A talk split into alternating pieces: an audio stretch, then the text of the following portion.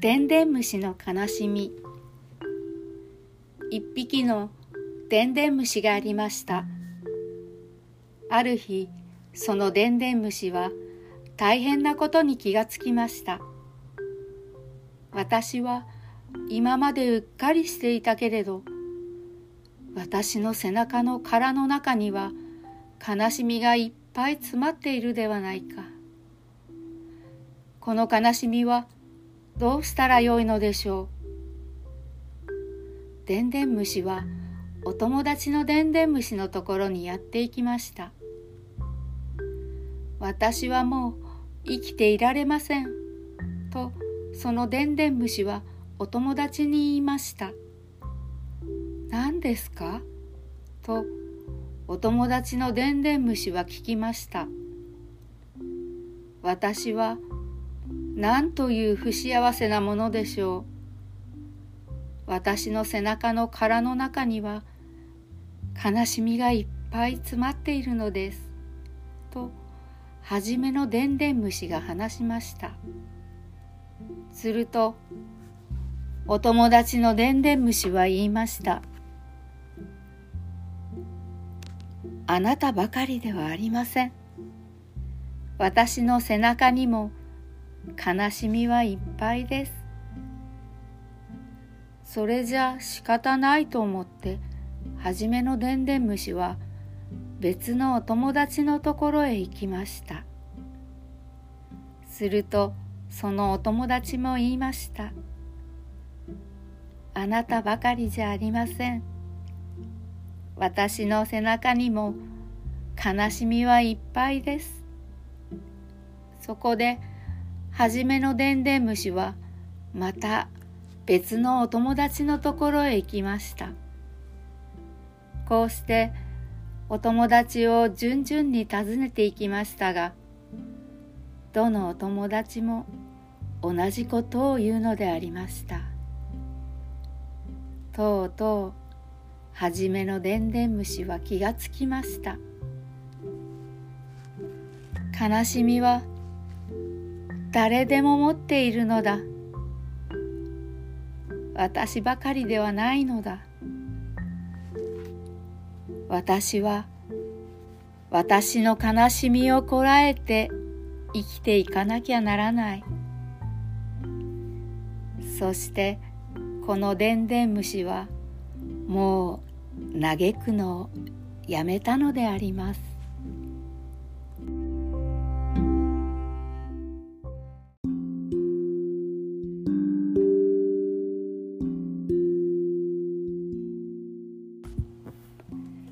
こんばんは。鶏ケインです。今日のお話は飴玉。春の暖かい日のこと。渡し船に二人の小さな子供を連れた女の旅人が乗りました。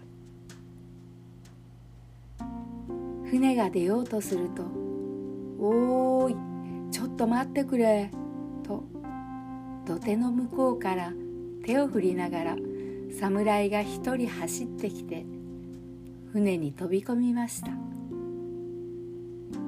船は出ました。侍は船の真ん中にどっかり座っていました。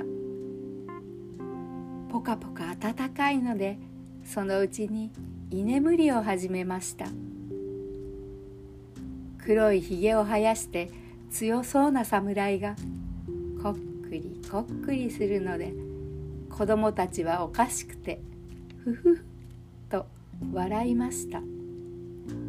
お母さんは口に指を当てて「黙っておいで」と言いました。侍が怒っては大変だからです。子供たちは黙りました。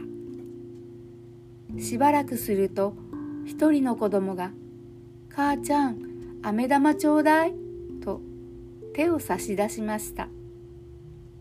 するともう一人の子供も「母ちゃん私にも」と言いました。お母さんは懐から紙の袋を取り出しました。ところが飴玉はもう一つしかありませんでした。私にちょうだい。私にちょうだい。二人の子供は両方からせがみました。飴玉は一つしかないのでお母さんは困ってしまいました。いい子たちだから待っておいで。向こうへ着いたら買ってあげるからね。と言い聞かせても子供たちは「ちょうだいよちょうだいよ」だだをこねました。居眠りをしていたはずの侍はぱっちり目を開けて子供たちがせがむのを見ていました。お母さんは驚きました。居眠りを邪魔されたのでこのお侍は怒っているのに違いないと思いました。おとなしくしておいでとお母さんは子供たちをなだめました。けれど子供たちは聞きませんでした。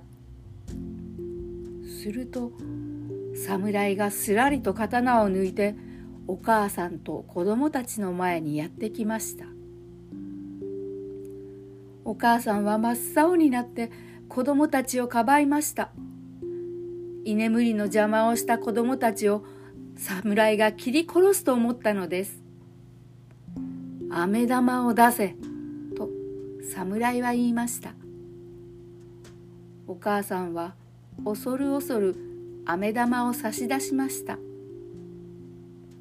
侍はそれを船のへりに乗せ刀でパチンと二つに割りました。そして「それ」と二人の子供に分けてやりました。それからまた元のところに帰ってこっくりこっくり眠り始めました今日もお付き合いいただきありがとうございました。それではまた。